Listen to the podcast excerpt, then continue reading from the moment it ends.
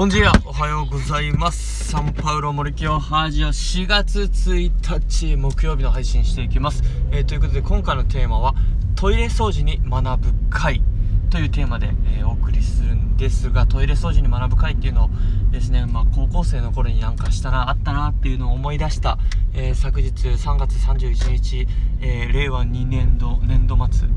まあ、最終日となりました。まあまあ、年度末の最後ということで掃除をしたわけですよね。で自分の教室の掃除もまあギリギリでなんとか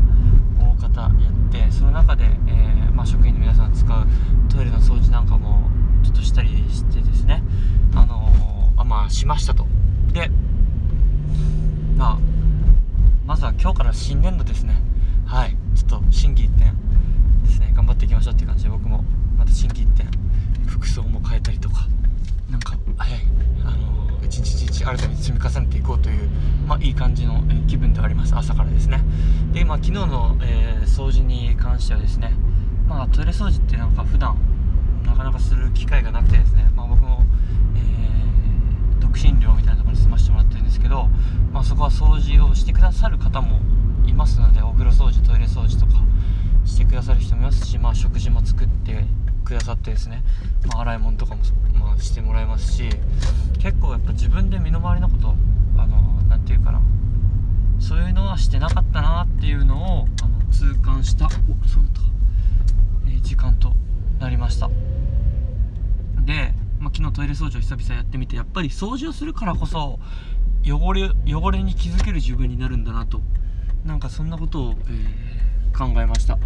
ぱり普段掃除をしてない状態で使ったら別に結構まあ校舎も新しかったりトイレも綺麗だと新しいんでそんなに汚れてないなって思ってたトイレだったんですがやっぱいざ自分がですね、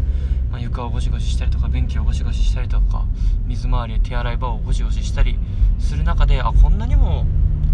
埃溜まってたんだなっていうのに、えー、気づけました。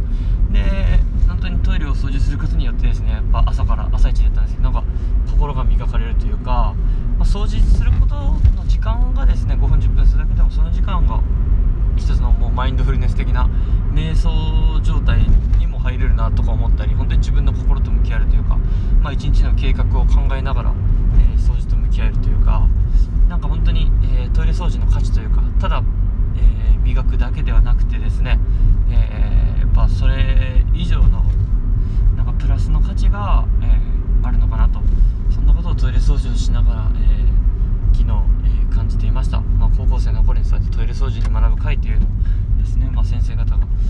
用意してくださって、まあ、あったわけですけどもやっぱりそういうことだったのかなと、